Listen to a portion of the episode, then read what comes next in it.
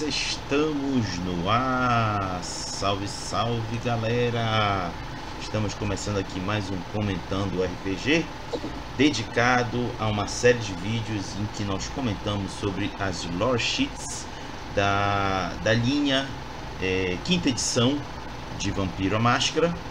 Já matamos as lore sheets todas do, do livro básico da quinta edição e estamos atualmente passando pelas lore sheets dos Anarco ou Anarch se vocês preferirem. E para hoje nós vamos passar pelas ruínas de Cartago não, Cartago e pelo sangue infectado. Pode ser que seja um outro nome depois que prefiram traduzir mas por enquanto fica essa ideia de que é um sangue contaminado é, estamos quase chegando ao final, porque depois dessas duas só vai ficar faltando uma. E aí a gente já deve meio que fazer uma combinação com o início do, do, do suplemento da Camarilla, as Lost do suplemento da Camarilla. E aqui fazendo parceria com o Rafael Oliveira. Rafael, diga um oi aí pra galera. Fala galera, tudo bom? Beleza. Gente, inicialmente deixa eu fazer aqui uma justificativa. Infelizmente, nós não iremos mais contar com a companhia do nosso brother Everton. Ele pediu para dar um tempinho. É, não sei se ele irá retornar posteriormente, mas respeitamos o desejo dele de, de dar uma ausência. E eu e Rafael iremos tocar o, o, o, os comentando do RPG sobre Lore Sheets aqui. E temos uma possível novidade foi uma, uma novidade que o próprio Rafael deu a ideia e eu disse, bora, bora meter bronca. É, dele convidar pessoas da comunidade, seja de Vampiro Máscara, seja de Mundo das Trevas, para vir aqui junto com a gente também participar desses comentários. Sempre uma pessoa nova por cada vídeo. Então, a pessoa responsável por isso vai ser esse moço aqui embaixo. É ele que vai ser o agenciador de convidados, né, Rafael? Exatamente. Se você está vendo o vídeo e eu ainda não falei com você e você me conhece, então chega em mim tanto no Facebook quanto no, no WhatsApp, dá uma, troca uma ideia comigo e aí a gente vê, ou então com, com o próprio Raga. E, e aí a gente troca uma ideia para te colocar aqui, para comentar junto com, com a gente. Boa, porque a gente, gosta, a gente gosta de galera junto da gente ajudando a trazer perspectivas, porque não existe ninguém aqui com a razão, todos nós com uma perspectiva e que juntos podemos construir um, uma paisagem que pode ser legal para todo mundo, né, Rafael? Exatamente. Inclusive, é, só para fazer assim, só um breve comentário, o jogo está chegando no Brasil, né? Finalmente está chegando nas mãos dos, jogadores brasileiros. E, e assim, eu, te, eu tô tendo a experiência de começar um jogo com, com uma galera novata. Então, uma galera que também está começando a comentar também nos grupos e tal. Que experiência da hora. É muito legal você pegar é, um recomeço, sabe? Você dar um passo para trás para poder é, para poder acompanhar essa, o pessoal que está chegando agora. Então, se você for um pouco mais veterano e tiver a oportunidade de fazer isso, faça, faça, mas faça mesmo. E esquece os vícios antigos da comunidade, os vícios antigos do jogo, entendeu? É, até joga um pouco metaplot pra cima e abraça esse, esse pessoal novo que tá chegando. Sim. E, e Rafael, eis, eis que surgiu um candidato para aparecer aqui conosco. Está aqui com a gente o Pedro Nogueira da Nação Garou. Oh, aí sim, caralho! Mano, eu sou. Olha, chega a arrepiar. Mano, eu sou muito fã da Nação. Eu sou fã do especificamente. Tá. Vem, vem pra cá, Pedro. Vai ser muito bom te receber, velho. Pedro, tu puder depois, bora trocar uma ideia pra semana que vem. Tu tá aqui com a gente ajudando a comentar essas lojas. Topa? Aí tu escreve aí na, no chat. Rafael, bora meter a cara nessas lojas? Bora! Então, partiu! Galera, como vocês estão vendo aí, a primeira lore sheet é do Ruínas de Cartago. Vou aqui ler um trecho que eu tirei da página do White Wolf Week, é, que muito do conteúdo que ele coloca ainda é anterior à, à quinta edição, a linha, a linha quinta edição, então não se espante com algumas informações estarem um pouco assim meio que estranhas. Mas vamos lá. Os Bruhá ainda extraem inspiração das lendas dos grandes eruditos e filósofos que floresceram em Cartago, uma cultura onde membros e gado estiveram mais próximos uns dos outros do que qualquer ponto antes ou desde então. De fato, alguns Bruhá e alguns outros se lembram de Cartago como a terceira cidade, a herdeira espiritual e política da primeira e da segunda cidade. No entanto, outros contos mais sombrios falam de um culto do sangue degenerado sob ninguém mais do que Troy, o ancestral antediluviano dos Bruhá, de sacrifícios humanos, incluindo sacrifícios infantes, a poderes infernais e de conluio entre Tro Troile e a Baal Matusalém Moloch, o príncipe de Cartago na época, um covarde e fracote chamado de Himilcar, o Pálido, falhou completamente em manter essas forças sob controle, e como resultado, o governo dele se tornou tudo menos nominal nos anos finais do Império Cartagiano. Os Ventru de Roma eram rivais ferozes dos seus primos Bruhá em Cartago, quando Moloch atraiu Troile para a dessensibilização e degeneração. A notícia da corrupção endêmica entre os Bruhá cartagianos se espalhou para os clãs de Roma. Os Malkavian videntes, a, a Malkavian vidente, tif, os Malkavians videntes Tifosa deram orientação ao príncipe romano da Camarilla, dirigindo é, ela agir contra Cartago. E a toreador cartagiana Helena traiu a cidade dela para os romanos, através da antediluviana toreador, Artemis Ortia, a Lissander e o príncipe Alchias formaram uma aliança contra os Bruhá de Cartago, sob a liderança dos Ventru romanos. A aliança. Eita, estou repetindo. Quando a Terceira Guerra Púnica arrasou Cartago em 146 a.C., o coletivo de forças da Aliança Cainita Romana derrotou os mestres Bruhá e Baali, e Rimilcar foi derrubado com um golpe. No final, Troile e Moloch foram levados ao torpor, entrelaçados em um abraço de amantes eternos debaixo dos campos salgados de Cartago. A dupla está lá misticamente ligada por rituais que originou a Baali anciã, Cibele, a qual se colocou lado a lado com os Ventru romanos contra Moloch, por razões conhecidas somente por ela. Com a queda de Cartago, os Bruhá foram vistos também caindo das graças. Muitas lendas dizem que o comportamento de frenesi do clã remonta à perda do sonho de Cartago. Uma boa quantidade de idealistas do clã se focam estritamente em uma versão da história de, do clã deles, em Cartago, que é romantizada ao ponto da ficção, enquanto outros veem a queda de Cartago e seus Bruhá como um exemplo prático e duro, uma na qual todos os membros têm muito a aprender. Outros Bruhá veem Cartago como algo a ser vingado, pois no caso de Menele, cria de Troy, o qual empreendeu uma guerra amarga com a traidora Helena por um milênio, a lendária rivalidade Bruhá-Ventru é pensada por remontar a queda de Cartago, embora alguns acreditam que remonte à queda da segunda cidade, quando Troy supostamente matou o antediluviano Ventru.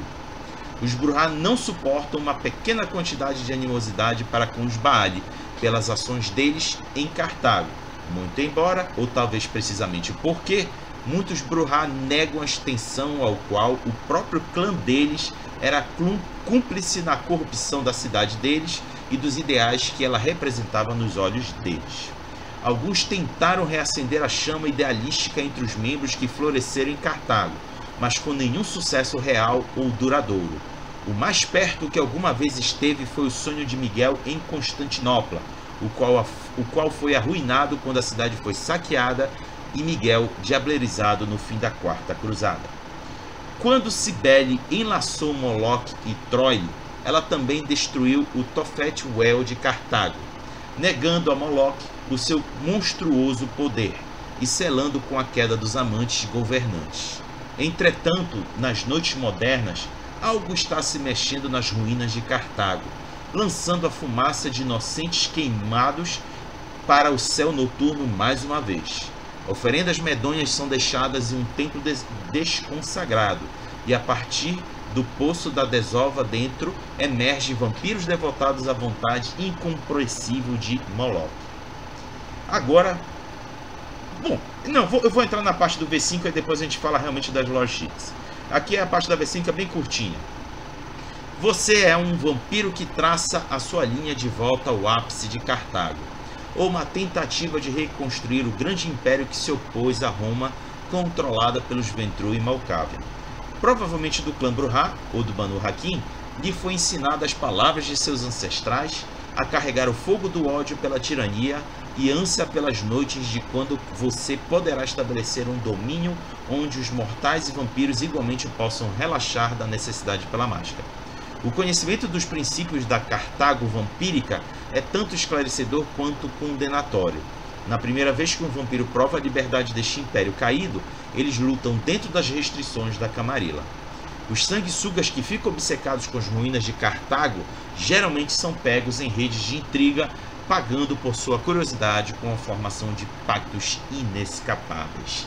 Rafael, cara, tem muita coisa aqui na minha cabeça para te comentar, mas eu vou deixar que tu comece. É, mano, ó, a, a, a lore né, do, sobre, ó, sobre Cartago, ela é gigante porque é o que é o que pauta o jogo desde a primeira edição, entendeu? É um, é um dos primeiros grandes metaplots, né, do, do Vampira Máscara.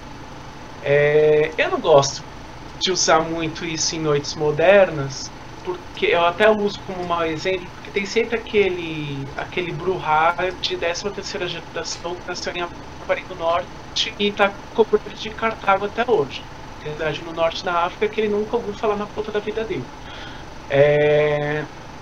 Mas assim, é, eu acho que o V5 ele tenta dar uma. Ele tenta dar um, um, um pouco de usabilidade pro, pro, pra esse metaplot, entendeu? E por mais que eu não apoie, pelo menos isso é louvável, né? É... Uh, bom, a história de Cartago, se você quiser saber todos os pormenores, tem no, lá no canal do Rô Amadeu, né? O, o Segredos de Narrador. É, deu para ver pelo texto que é muita coisa, é, é assim, é, é, não dá para você simplesmente tentar contar, tem a gente perdeu uma tantas aqui sobre isso. É, mas assim, o principal, o ponto principal de Cartago, né, para quem vai pegar essa logística de conhecimento, é que vocês vão entender que a galera de Cartago era contra a máscara. Eles queriam viver, eles queriam conviver com, abertamente com os humanos, com o rebanho. Exatamente. Então, os níveis da, da ela ela te ajuda a de alguma forma influenciar ou atiçar os mortais, entendeu? O nível 5 da, da ficha, ela inclusive deixa quebrar mais uma vez por história. Mas o, o, o, ponto principal é que você é contra a máscara. E a máscara, ela é o ponto principal do jogo. Entendeu? Então você vai ter que. É, quando você tiver. Você, isso vai ser uma questão. E, e o narrador que estiver aceitando o, um jogador que pegue essa ficha de conhecimento vai ter que entender que essa vai ser uma questão. Então, peraí, eu estou fazendo um personagem que vai, vai falar sobre Cartago, então é, isso não vai poder ser, não, não vai poder ser é, sair pela tangente. A gente vai ter que falar sobre a máscara, entendeu? Vai ser um jogo em que a gente vai quebrar bastante a máscara, ou vai ser um jogo em que vai ter é, constantemente pessoas reforçando a máscara, entendeu? É, mais ou menos por aí. O que, que você tem para falar? Olha, uh, eu não quero entrar muito na, na questão da formação da Cartago. E, inclusive o Pedro me corrigiu aqui. Muito obrigado, Pedro. Não é cartagiano, é cartaginês. Então fica aqui registrado correto para os, os, uhum. os habitantes de Cartago ou nascidos em Cartago. É, eu, eu quero me focar eu, eu, eu, eu me diga se eu estiver bastante equivocado, mas eu tô com a sensação que pode ser esse caminho. Ah, nos textos que ele descreve aí, que eu pensei lá do White Wolf Week, Moloch ainda, ainda estaria é, não viva, vamos chamar assim de não viva. E, não, e eles meio que forçam a barra aqui na lore sheet, na introdução da lore sheet, que não só os Burha, mas os Banu Hakim têm acesso a, a, a essa lore sheet. E aí me remeto a um pequeno conto absurdamente aloprado da, da Fátima Alfacad no suplemento da Camarilla, em que ela sozinha com um, um, um negócio lá de tricô despacha pro além um bando inteiro de sabá. Massa velha, né? Égua, bicho, eu não sei quem escreveu isso, mas o cara loucou pra caralho isso. não era pra tanto. E aí. A gente sai dos anos 90, mas os anos 90 não sai da gente. Né? É, não, cara, quando eu li aquilo, eu disse: não, não, pelo amor de Deus, cara, será que o cara que tava escrevendo isso não percebeu que tava aloprado, não? mas enfim, não é isso que eu quero comentar. O que eu quero comentar é que o cara que faz esse relato no conto é um. Acho que é um Ventru da. da que vai meio que monitorar uh, uh, os, os, as atividades da Shira e ele, é, ele acompanha a, a a Fátima. E no final do conto, ela leva ele até um, uma, vamos chamar assim, de uma catacumba. E lá ela sacaneia ele, ela entrega ele para algum ser antigo para se alimentar dele. Será que não é Moloch? Será assim? É porque assim, né? É, bom, é, oficialmente os Bali ainda não foram introduzidos no, no V5. Eles podem ser é, introduzidos no futuro próximo. Tem um, tem um suplemento é, para sair aí sobre. que também vai vir na, na parte do lado dos cultos, né? Do, do Cult of the Blood Gods, que é sobre os cultos heréticos, né? Os cultos proibidos da, da sociedade vampírica. E aí possivelmente vai ser neste, neste suplemento que finalmente vamos, vai se falar do Baal. Mas assim, é, eu já acho que se for abordado ali, vai ser, o infernalismo vai ser abordado ali sem contexto. Que é o meio que está acontecendo, que foi o que aconteceu com o Sabá também. Entendeu? Uhum. Aliás, o Sabá não falou sobre infernalismo. Verdade. Pois é deveria ter falado. Uh, é, mas já tem, já, você já tem algumas pontas, entendeu? De, de onde você pode colocar essa galera, entendeu? É, no Cult of the Blood Gods fala dos Pisanobi, que são os, os Giovanni, que já estavam aqui antes do Giovanni, né? São, era o clã da morte antes dos Giovanni chegarem.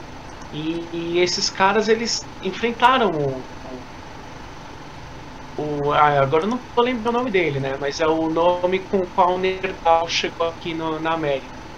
Calma que eu vou lembrar. É o porque ele, quando ele chega aqui, ele se ele se apresenta como o nome de uma de uma criatura, de uma entidade lá do do culto asteca.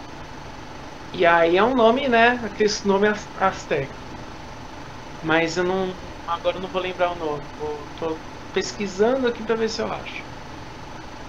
E, e, e os Pisonov enfrentaram esse cara. Aqui, ó. Hutso, ó ele escreveu aqui, ó. Hutspotli. O RPG clandestino Hutso, escreveu aqui no chat. É, é o Hutzolopotli. Nome complicado. E aí o. É, então. E aí o coisa, e aí o os Pisonov enfrentaram esse cara. Então assim, já tem algumas pontas, né? A própria cidade do México era onde esse cara tava. Onde você pode colocar, independente do Moloch também, porque aqui a própria Lorishit coloca de meio que em aberto, né? Não fala sobre quem é Moloch, o que, que ele fez, né? Uhum. Então ele é só citado. Né? Ela, viu? É ela. É... Moloch é ela. Ah, é verdade, é ela. Então você não, então assim fica meio em aberto para novos narradores colocarem informações, entendeu? E eu acho que vai muito mais por essa linha a partir de agora. E, e, pois é, então eu fiquei com isso na cabeça, cara. A, a, eles já colocaram a entender que a Fátima está muito mais focada em, em, em, em, botar mais lenha na fogueira na guerra da Geena lá no Oriente Médio do que realmente promover uma união da Shira com a Camarilla. Ela só está usando o pessoal da Camarilla como um alimentinho da, da, da galera que ela quer é, levantar da, das catacumbas. Exatamente, a Shira não tá cagando pra Camarilla. Eles, os caras sobreviveram desde antes da Camarilla, da Camarilla existir, os caras sobreviveram sozinhos, eles não precisam da Camarilla pra continuar funcionando. Exatamente. Eles precisam da Camarilla pra, pra lutar contra os antediluvianos que estão acordando, é isso. Isso Entendeu? mesmo. E aí fica aquela pergunta: será mesmo que são os antediluvianos que estão usando, fazendo o chamado?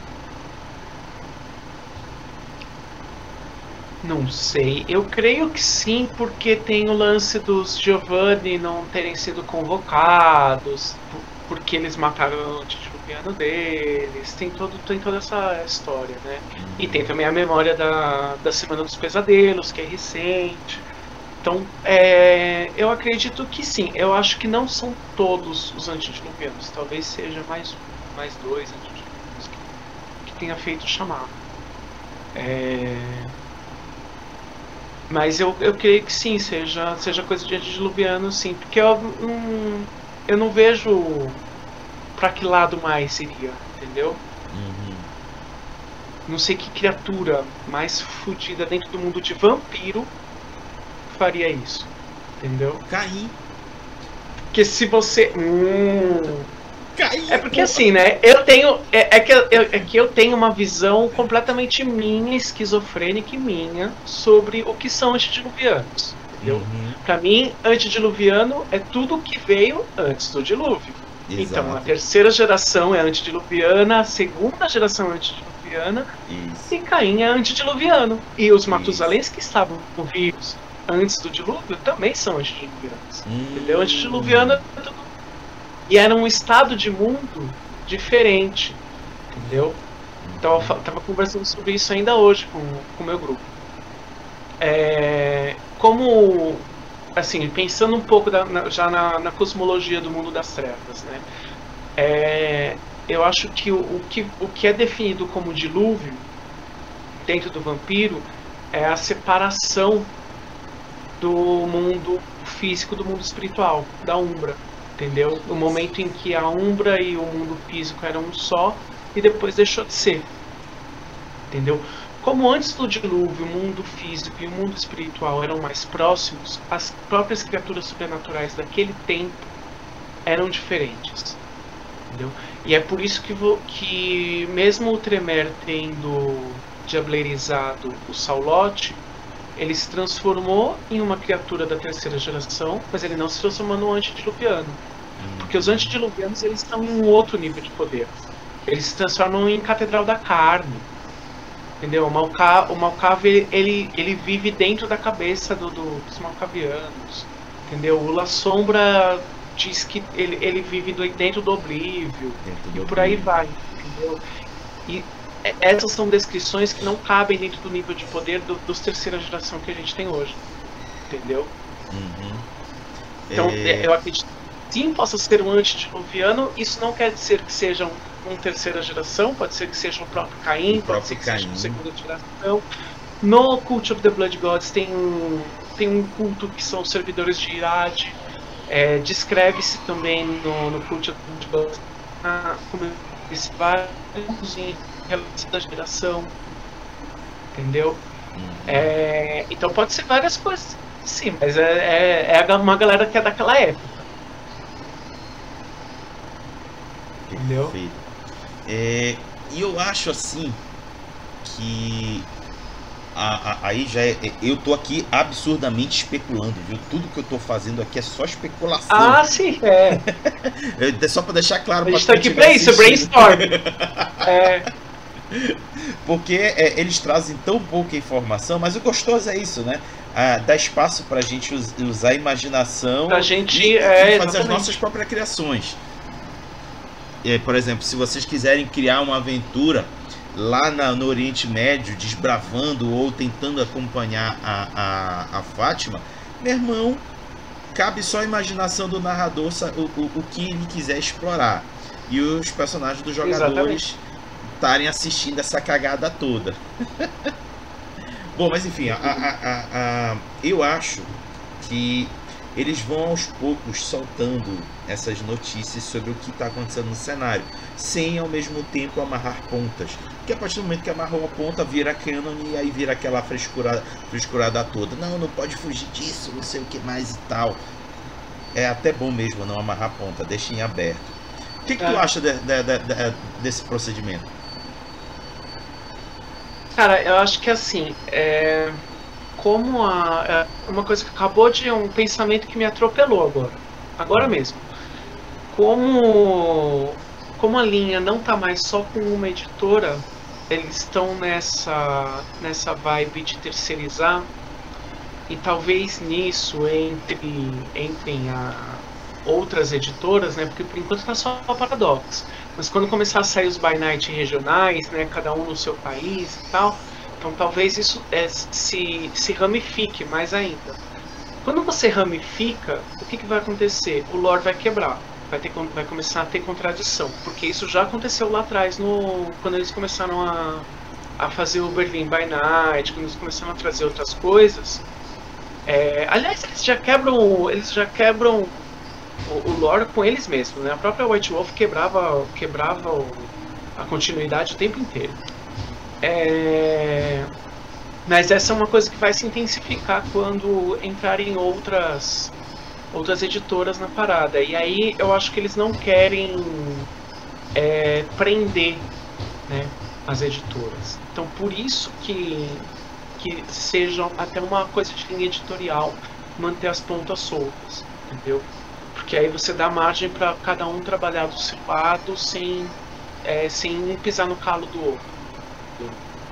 É, de visão, eu acho que como visão de negócio funciona bem para você não quebrar a credibilidade né, do, do cenário como um todo.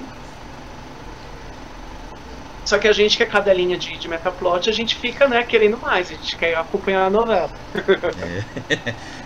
rapidinho. A gente está desacostumado, a gente está desacostumado a, a criar a coisa, né? A gente está acostumado a receber informação e jogar na mesa. É. Entendeu? Rapidinho, só falar, falar aqui uma coisa aqui pro meu filho. Manda ver.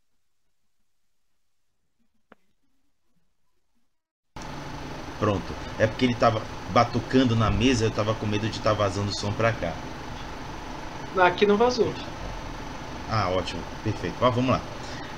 É, uh, bom, bora agora nos focar no que, que de mecânica e benefício as lore sheets fornecem ao personagem. Tu pode ver pra gente? Posso. É, bom, dando resumo, é, como eu já falei, né, repetindo, a lore sheet é mais para você lidar com rebanho. Né? É, então vamos lá. Na primeira você é historiador do clã. Você, bom, você estudou, né, a história do a história do apogeu de Cartago e seu declínio. É, normalmente já, já cita no, no nível do poder que normalmente quem pega essa esse nível são os Bruhaus, La Sombra e os Banu Haki, que são quem que são os clãs que participaram desse apogeu de, do, de Cartago. O que, que você ganha com isso? Você vai você vai ganhar um dado bônus em testes sociais todas as vezes que você puder usar esse conhecimento, porque você é reconhecido como é um reconhecimento de, de historiador, entendeu? No clã. Segundo nível, orgulho orgulho uh, você o que você ganha ao invocar essa ascendência? Você fala com mais confiança, atrai a atenção dos colegas rebeldes. Você ganha dois dados em teste de liderança para liderar outras pessoas contra uma opressão flagrante. Então, aqui você já começa a, a ter aquela coisa do rebelde, aquele estereótipo do rebelde bruhá, né? Uh, e isso aqui funciona bem, bem pro, pro suplemento anarco, né? Tá dentro da temática do, do anarco. O terceiro é, é o, a morte aos tiranos. De novo, você vai ganhar um dado bônus todas as disputas contra alguém que tem autoridade contra você. Entendeu? Então é para você virar o jogo. É, percebe ali lá no 2 que o, ele funciona contra o rebanho e aqui no 3 já é uma coisa mais pessoal sua, entendeu? O 2 é para você levantar uma, uma revolução, você é, não necessariamente de rebanho, você também pode falar sobre, sobre outros vampiros, mas basicamente para você levantar uma, uma revolução. O 3 é para você ganhar um bônus contra o, o, o líder, né? Uh, 4 é a vontade de Moloch, que esse aqui eu vou ler que ele já é mais bacana. Uh, em seu apogeu, Cartago, a Cartago vampírica era liderada pelo Bruhá Antediluviano e seu consorte, um Matusalém conhecido como Moloch.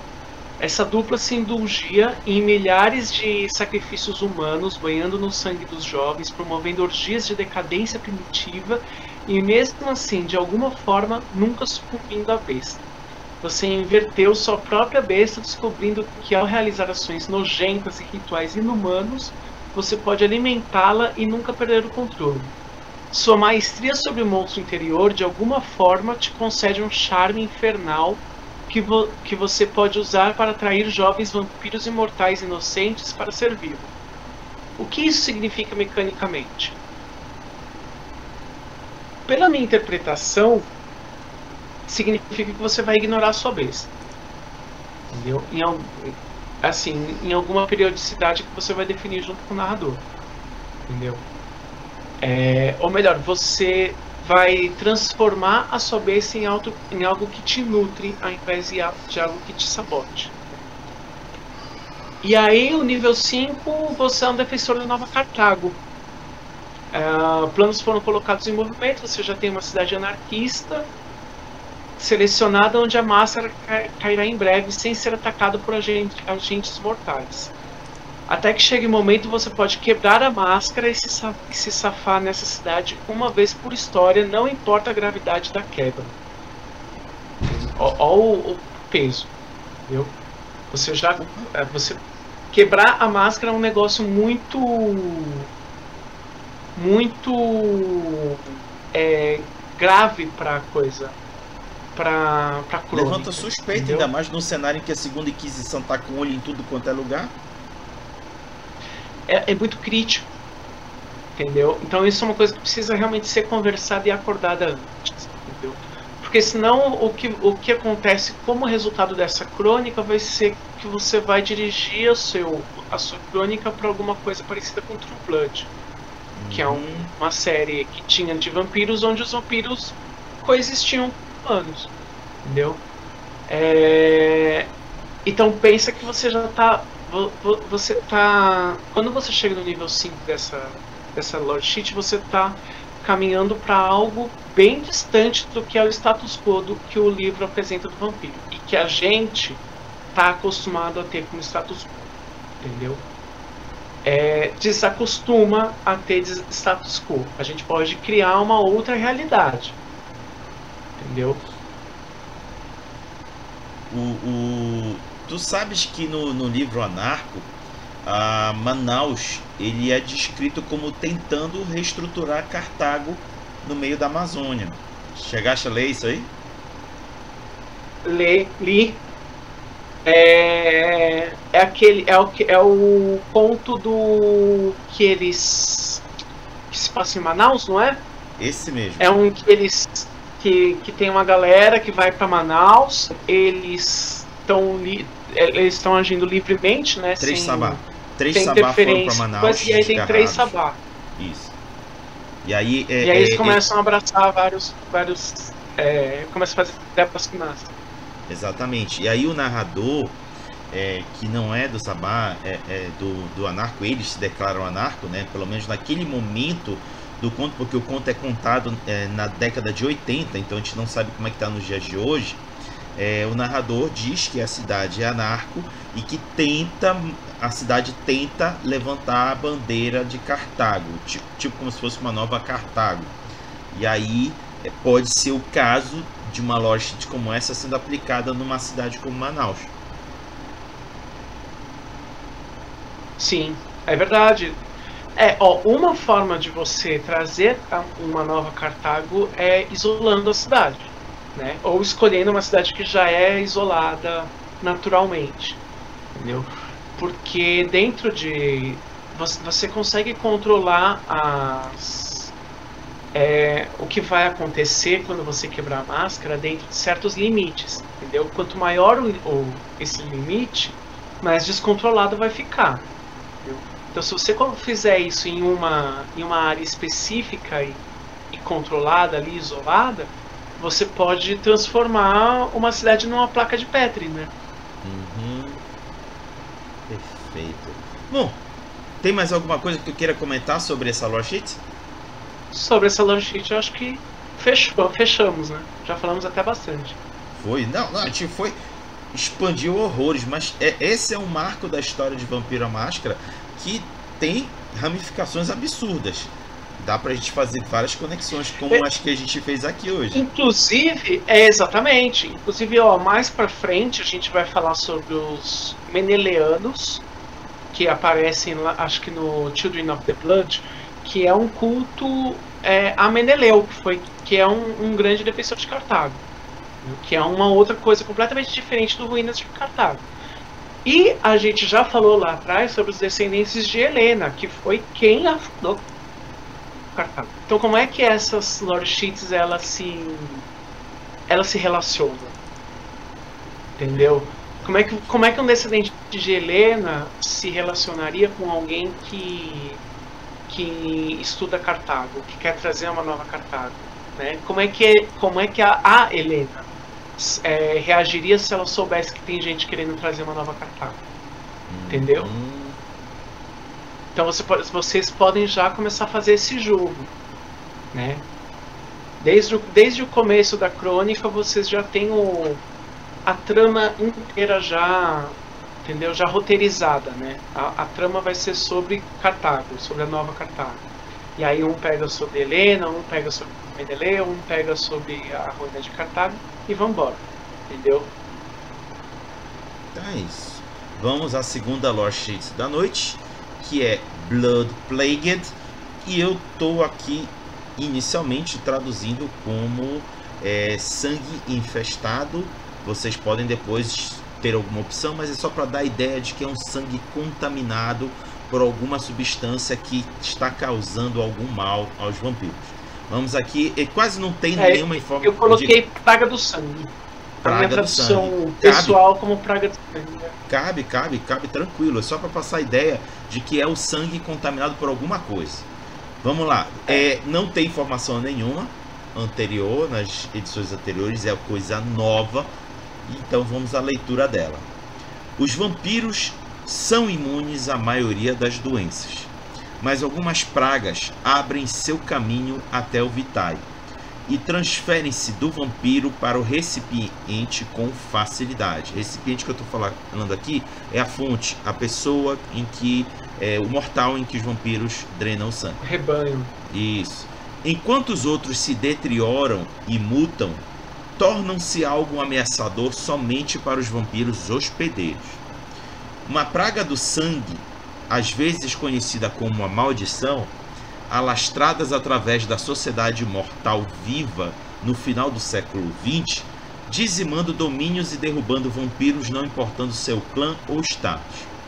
Gustavo Brandestein, ex-príncipe de Berlim e ancião poderoso, foi uma das vítimas do contágio de maior perfil que levou incontáveis amaldiçoados ao frenesi e forçou Vitae a escapar através de todos os orifícios até a vítima ter murchado e morrido. É dito que a praga do sangue se extinguiu ou foi curada através de um grande ritual de sacrifício. Infelizmente, a praga pode apenas estar adormecida, como muitas de suas vítimas. Essas infecções se levantam novamente e novamente através dos séculos. Rafael, ele, eu vejo aqui que ele faz um link com a cidade de Berlim. Tem algum suplemento do, do, dos, dos livros antigos que fala disso? Então, uh, eu não li o Berlim by Night para saber do, do. Não sei se fala, se fala do, da praga de sangue lá, mas eu sei que tem algumas referências muito leves à praga de sangue. No começo dos clan novels, ali no Toreador ainda, ele é, tem uma, uma passagem em que a Vitória cita que Atlanta está se recuperando de uma infestação de uma praga. Que muitos morreram, não sei o que e tal. É, fala, fala, alguma coisa sobre a Camarilha estar se recuperando depois de uma praga que dizimou uma grande população vampírica da cidade. Entendeu? É isso que fala. E é só. Isso não é citado novamente em nenhum outro ponto da saga. Entendeu? Uhum. E a bem da verdade, é, tinha o defeito, né? Do, na terceira edição e é, depois que lançou o livro do jogador da, da segunda edição, é, portador de sangue infeccioso, né? É, no, normalmente, é, isso é, queria dizer a AIDS, né? Porque era, era um, ele não falava nominalmente. Aliás, eu acho que falava nominalmente da AIDS, que foi, né, foi uma grande questão dos anos 90, né? Começou nos anos 80 e se alastrou pelos anos 90. Nos Estados Unidos isso era uma, uma questão muito forte, né? E quando lançou o Vampiro, como naquela época eles não, não se esquivavam de, dessas questões, é, surgiu essa oportunidade né, de você falar, de você abordar como é que a crise da, da do HIV se alastrou é, dentre, o, dentre os vampiros. Eu já participei de uma mesa em que um em que tinha esse plot, em que um jogador que que é, ele conscientemente ele como tática né ele infectava os o, o, o rebanho dos outros vampiros é, é, com uma é um pouquinho usado, um pouco mais sensível, tem que, tem que ver com quem que você está jogando, se é uma galera... mas a gente estava nos loucos anos 90 e as coisas eram retardadas naquela época. Hoje, se você for, vocês forem fazer algo do tipo, por favor, com, por favor, conversem. Por favor, conversem. Entendeu? Ah, então, assim, tem algumas referências anteriores, sim, mas nada canônico. Eu, eu particularmente, eu acho essa lore sheet tão bosta que eu acho que esse é um plot. Que eu acho que esse é um plot que eles plantaram e falaram vamos ignorar. Ah, tem não é um, é assim, não é exatamente o que está aqui, mas na primeira edição tem uma aventura que talvez que talvez tenha algum link com isso aqui, que é o Alien Hunger. O Alien Hunger ele explora a, a maldição vampírica de um ponto de vista um pouco mais científico, entendeu?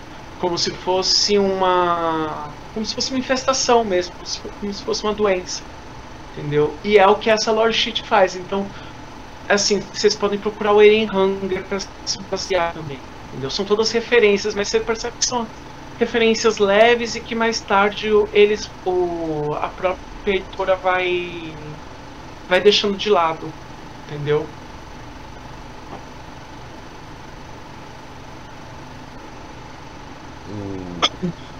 o, o, assim, não é exatamente esse plot que está posto por essa sheets, mas a gente está explorando um, por assim dizer, uma praga também. Gente, acho que a gente pode chamar de uma praga porque tem efeitos viróticos envolvidos.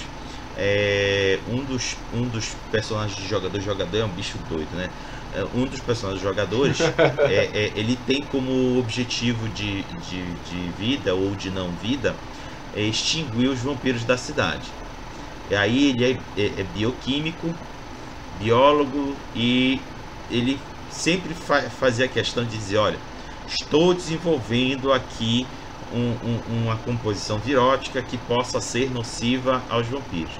Toda vez ele dizia, toda vez ele dizia, ele fazia questão, gasta um tempo com isso, gasta um tempo com isso. E ele sempre vinha trazendo alguns sinais de, de, de lore que pudesse se encaixar. Ele foi fazendo rolagens de dados que permitiu com que ele chegasse a, um, a uma virose que ele pôde espalhar entre os mortais, em uma parcela dos mortais. E esses mortais, é, o sangue deles se tornou não nutritivo aos vampiros, forçando com que os vampiros tivessem que ir para outros territórios buscar alimento. Olha a cagada. Olha uhum. a cagada. É, é, não sei se eles estavam com essa intenção nessa lore sheet, mas é muito similar a isso que tu descreveste também da, da mesa que você narrou, mas é algo que não precisa ser nem ancião para desencadear uma parada como essa. Basta só Sim, um alguém é... muito mal intencionado. Principalmente se você não for ancião, porque essa noção de assim de você espalhar de, de espalhar doenças, né, é uma coisa muito moderna tá ligado? É de você usar a doença como uma, uma tática de guerra, entendeu? Aliás, né, não, não é tão moderno porque eles já envenenavam água lá na Idade Média tal, durante guerras, já existia esse tipo de tática. Mas assim, é, é essa, a, a, é, essa Lord ela traz um viés moderno, entendeu? Um viés científico sobre a, sobre a, a maldição. E aí, você talvez tenha que lidar com a possibilidade de que, de que realmente não é uma maldição, é uma doença no seu jogo. Entendeu? É, é, de novo, sair dos pontos de conforto, entendeu? E você ter uma, assim, uma realidade alternativa, longe do, do, do plot imposto ali no mundo das trevas, em que alguém vai fazer essa, essa terrível descoberta de que o tempo todo não, não é uma terrível maldição. Não tem essa de, ah, Deus amaldiçoou Caim para quatro cacete, é uma, é uma doença. Entendeu? É uma doença antiga como qualquer outra. Extremamente antiga. Exatamente. Rafael. Ou melhor, passa... é uma doença sobrenatural. Mas ainda assim uma doença que pode ser tratada. Exatamente. Entendeu?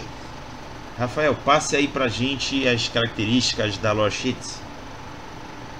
Bom, é, esse aqui eu vou precisar colar porque eu preciso repetir. Eu acho essa logística tão bosta. Mas tão bosta que, que eu, eu, eu recalquei ela. Eu, apagou da minha mente. Ó, o primeiro é a detecção. A praga do sangue se manifesta no vampiro de várias formas, dependendo da encarnação da doença. Assim como a maldição que aflige os vampiros evolui, Assim é preciso dos experts que buscam estudá-la e curá-la. Você é um desses vampiros que conhecem todos os sintomas associados à praga. Você pode usar esse conhecimento para facilmente determinar se alguém carrega infecção ou, pior ainda, você pode plantar boatos da existência da praga em seu domínio, usando, sobre o, usando o fato sobre o, o rumo da doença. Você ganha dois dados em qualquer teste de medicina e ocultismo que envolvem a doença. No 2 é a ciência do sangue. Você acredita que a gênese da praga do sangue seja amplamente médica, talvez até tendo começado entre mortais antes de afetar os membros. Seu estudo minucioso da praga do sangue lhe permite simplesmente detectar os caminhos e padrões recentes da doença, analisando onde um, um hospedeiro infectado pode ter estado, por quem deve ter sido infectado e quando, Tal informa informação pode ser incrivelmente útil ao tentar, ao tentar quarentenar os pacientes. Você adiciona dois dados a todas as rolagens de investigação e outros testes para rastrear vítimas ativas da praga. Então, no primeiro nível, você pode tanto realmente você ganha uma vantagem tanto no estudo verdadeiro da praga, quanto você pode começar a plantar rumores sobre a praga. No segundo, você já pode, é, você já tem um bônus para achar verdadeiros infectados sobre a praga. No terceiro, você traça as vítimas dormentes. Você vê as variantes da praga do sangue percorrerem pela terra. Seu interesse nessa condição vai além do que somente quarentenar e curar os infectados. Você pode seguir o fedor da praga e a aura maldita suas vítimas. Você já sabe onde os corpos estão enterrados. Fazendo um teste de, de perseverança mais ocultismo, perseverança é determinação agora, né, pela tradução oficial.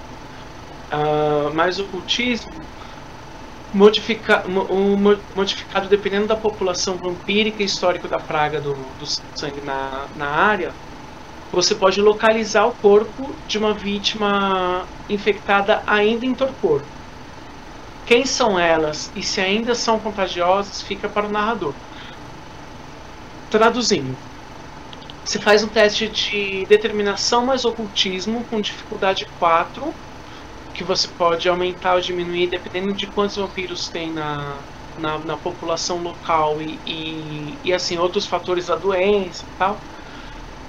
Fazendo esse teste, você pode localizar o corpo de uma, de uma vítima ainda em, torpor, entendeu? De várias que você já conhece, entendeu? Se essas vítimas é, são um vetor de praga ou não, depende do, do narrador, mas você já sabe onde tem gente dormindo com essa parada. Ah, o nível 4 é a vité curativa. Você acredita que qualquer doença é curável, é, com a pesquisa certa e a vontade de fazer sacrifícios. Sua vité é limpa da praga de sangue. Você não mostra nenhum sintoma, apesar da proximidade de muitas vítimas. Você acredita que seu sangue pode conter a cura, mas cientistas de outros clãs pre precisam de bastante da sua vité para testar essa, essa, ideia. Ao dar sangue o bastante para forçar uma, che uma checagem de sangue, você pode adicionar dois dados a qualquer tentativa de confeccionar uma cura, temporária ou mesmo permanente. Então, aqui ó, no nível 4 você é um vetor de cura. Você pode confeccionar, o seu sangue pode ser capaz de confeccionar uma cura para a doença. O nível 5 é o contrário, você é um vetor da doença. Você tem um segredo. Você carrega a praga do sangue e pode infectar outros com ela. Mas você não demonstra nenhum dos sintomas. Então você é um assintomático que distribui a doença por aí. Esse perigoso legado te permite espalhar sua vité em um elísio ou alimentar um bocado dela para um rebanho famoso, e assistir os efeitos terríveis enquanto outros membros sucumbem à praga. Se você se sentir mais altruísta, pode se voluntariar para, para testes na sua vité, e como ela pode ser aplicada pela sua seita como uma arma, ou por aqueles procurando uma cura. Os efeitos específicos da sua variante da praga ficam para você narrador decidir. Então, a partir do, a partir do nível 5, você uh, decide quais são os sintomas da doença e você pode espalhar ela por aí. Entendeu? E, aliás, você pode também, eh, assim, você está fazendo uma doença, entendeu? Você pode é, explicar qual é o vetor de, de propagação dessa doença, né? Se é pelo sangue, se é quando você se alimenta da vítima, se é pelo ar, entendeu? Aí fica tudo para você e seu narrador conversarem e como isso pode ser usado como uma arma, entendeu? Tanto por você quanto pela você, entendeu? E como isso te dá uma vantagem, né? Porque quando você é, se torna essa arma viva, você ganha poder político também, né? Então é isso. É, ego, Rafael, ah, quando eu li esse Lord Sheet, é, não vou dizer que eu criei antipatia como tu acabaste de relatar mais cedo. Mas eu pensei, cara, isso aqui tá mais pra plot de, de campanha do que Lost pra personagem. Sim. É um plot já feito. É. É, Aí... exatamente. É, esse é um motivo pelos quais eu não gostei. Mecanicamente eu não gostei da Lost assim. Ela é meio railroad, tá ligado? Ela é. te dá um caminho para você seguir. E aí, sabe o que, sabe que me incomoda? É, a partir do momento que um personagem adota essa lore sheet, ele acaba se tornando o protagonista da, da narração e os outros vão ser meio que é, sidekicks dele. Aham. Uhum. Não, nem sidekick, é coadjuvante mesmo. Eles vão sentar e vão observar acontecer. sei lá. Exatamente. Eu achei Entendeu? estranho. Tem umas notícias assim que, que, pelo menos nesse trio básico de quando foi lançado, porque, é, para quem não sabe, o Vampiro ele foi lançado, mas tanto o Camarilla quanto, o, quanto o Anark já estavam prontos, mas eles só deram um tempinho para lançar logo depois. Acho que foram quatro ou cinco meses depois, porque o Vampiro foi em julho e Anark e Camarilla foi em dezembro, se eu não me engano. Foi. E eles foram lançados juntos, né? Pra ficar como, como se fosse o, o, o trio básico, né? De, Exatamente. de livros básicos. E aí tu percebe é. É, é, uma editoração bem diferente de todos os outros livros que lançaram depois. Tu vê que a pegada é diferente. Eu acho que o, o objetivo deles. Aqui estamos especulando, né? Estamos no campo da, da, da especulação. Mas eu acho que o objetivo deles aqui foi justamente é, abrir esse leque para que a gente tenha é, variantes do, do cânone, entendeu? Você não ter só aquele só um cânone aquela, aquela coisa do mito cainita e tal, você criar um, que foi o que eles quiseram fazer no Alien Hunger, entendeu? Uhum. É, você ter alter, você ter realidades alternativas, entendeu? E aí você escolhe por qual caminho vai a sua, a sua mesa. Mas eu acho que nesse caso eles fizeram tipo um railroad, entendeu? Uhum. Então, é, como é que você, como narrador, vai, vai evitar que isso aconteça? Eu, eu praticamente, eu basicamente eu não sei. Entendeu? É, eu gostaria que essa lore sheet ela fosse refeita de forma a, a, a praga existir, existir realmente uma praga que afeta o sangue, entendeu? É, quem pega essa lore sheet acredita que o, que o vampirismo é uma doença e não uma maldição.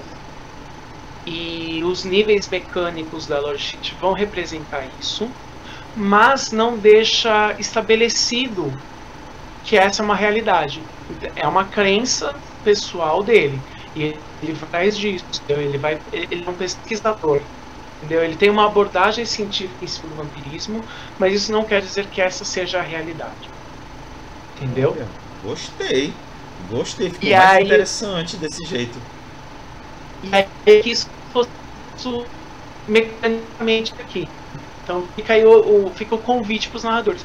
Uma coisa bacana, eu vou comentar de leve, né? Aqui. Uh, tem algumas, antes de sair a Storytellers Vault, tem Storytellers Vault 2.5 então, Storytellers Vault já tem coisa muito bacana lá, publicado. Inclusive o Palavras, Palavras do Sangue, que é o livro de contos que saiu da, da galera do B5, acho que é Palavras do Sangue. Uh, mas enfim, antes da Storytellers Vault sair pro B5, tinham algumas homebrew. Algumas, uma das homebrew que eu pesquisei quando eu estava vendo um pouco mais sobre Lore Sheets, foi um site do Seattle by Night. Uma galera que está fazendo um by night de Seattle e tal. E uma coisa bacana que eles fizeram, que você que uh, vocês podem ou não aderir, é, é nem todas as lore sheets são usáveis em todos os lugares. Isso a gente já comentou aqui, entendeu? Por exemplo, a Helena ela é uma personagem de Chicago. Se eu estou jogando em Belém, como é que eu vou ser um descendente de Helena? Como é que vai como é que como é que, como é que, que isso se reflete no meu cenário? É, como é que isso se reflete no meu cenário? Entendeu? Por exemplo, uma coisa que eu, que eu passei é, especificamente foi no. Eu estava jogando Natal by Night com o Everton e eu peguei Descendente de Montano. O primeiro nível da, da lore sheet do Montano é que você pode mandar uma carta para ele a qualquer momento. Só que, mano, o Montano não tá em Natal. O Montano é um La Sombra de quarta geração. Ele é o filho mais velho do antediluviano La Sombra. Ele não tá em Natal. Entendeu? É... Então, como é que o pessoal do Seattle fez isso? É... Algumas lore sheets não são acessíveis, ponto. Você não pode pegar. Outras lore sheets você pode, você pode pegar alguns níveis. Então, sei lá, você pode pegar o nível. No caso do Montano, você pode pegar o nível Você pode pegar do nível 2 ao 5. O primeiro nível você não pode pegar porque você precisaria da presença do montano. Entendeu? Uh, e outras lore sheets eles propõem é, poder, uh, poderes alternativos. Então, ao invés desse poder nível 1 do Montano, em que eu, em que eu mando uma carta pro Montano e ele me responde, é, eu tenho alguma outra coisa lá que eles inventaram, entendeu? Então, usem isso, se apropriem disso. Ah, eu vou pegar essa lore sheet aqui, mas o, eu não quero esse nível, eu quero um outro nível, um nível alternativo. Criem níveis alternativos, porque essa é a janela para você criar suas próprias lore sheets. Boa. Entendeu? Boa. Porque, por exemplo, no Chicago tem tem agora eu não lembro qual que é o nome da lore sheet, mas tem uma lore sheet sobre os Bahari, que nada mais é que uma adaptação cultivar, se chama. É sobre um culto Bahari em Chicago. É uma adaptação do Bahari que já tem no livro básico, entendeu? Então você pega uma coisa geral que está lá no livro básico e você torna específico para o seu cenário, entendeu? Então, se tiver um culto Bahari no meu, no meu cenário, no meu Belém by Night, no, no meu Natal by Night, como é que é o culto Bahari dentro deste, do, deste meu cenário? E aí você cria poderes específicos, entendeu? Então você já tem uma janela para você criar suas próprias lore sheets. Isso eu acho bacana. E aí talvez para essa lore sheet da Praga do Sangue, isso seja bacana, você usar alguns níveis dela e, e mudando alguns outros, entendeu? Adaptando outros para que para que isso aqui não se torne, entendeu? Porque o cara que pega essa aqui essa lore sheet no nível 1, ele já sabe qual é o nível 5.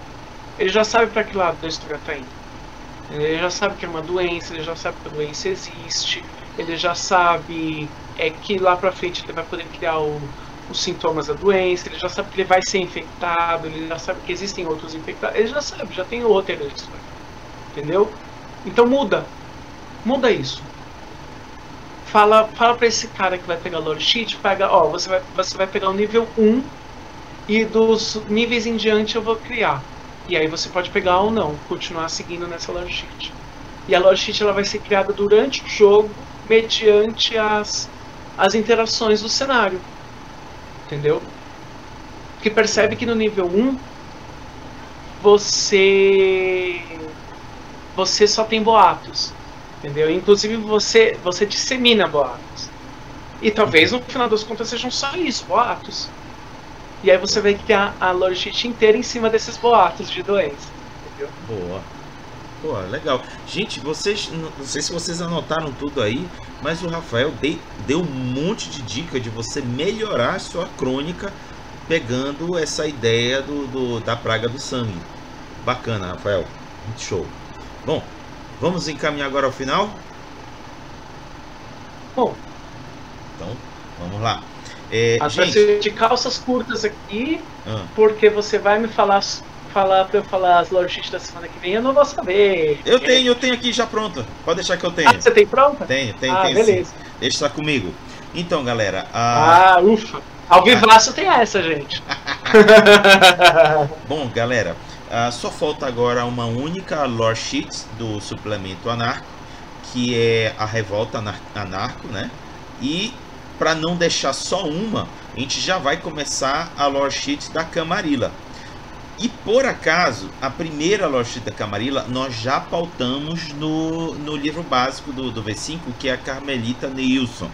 Então, como a gente já pautou essa, a gente já vai para a seguinte, que é a Fátima Alfacade aloprada pra cacete.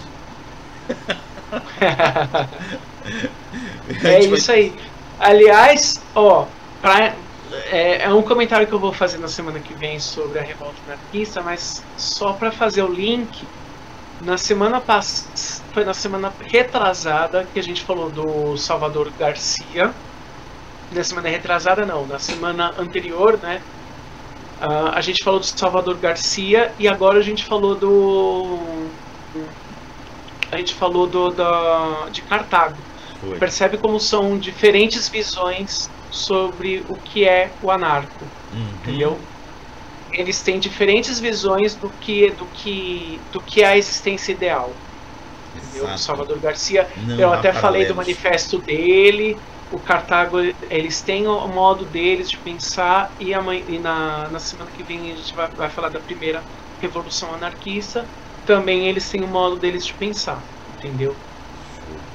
Bem lembrado, Rafael. Reafirmando. Muito bom. Então é isso, galera. Tá aqui já as duas lore sheets que nós vamos tratar semana que vem. E, Rafael, vamos dizer um até logo pra galera. Falou, pessoal. Até logo pra galera, galera.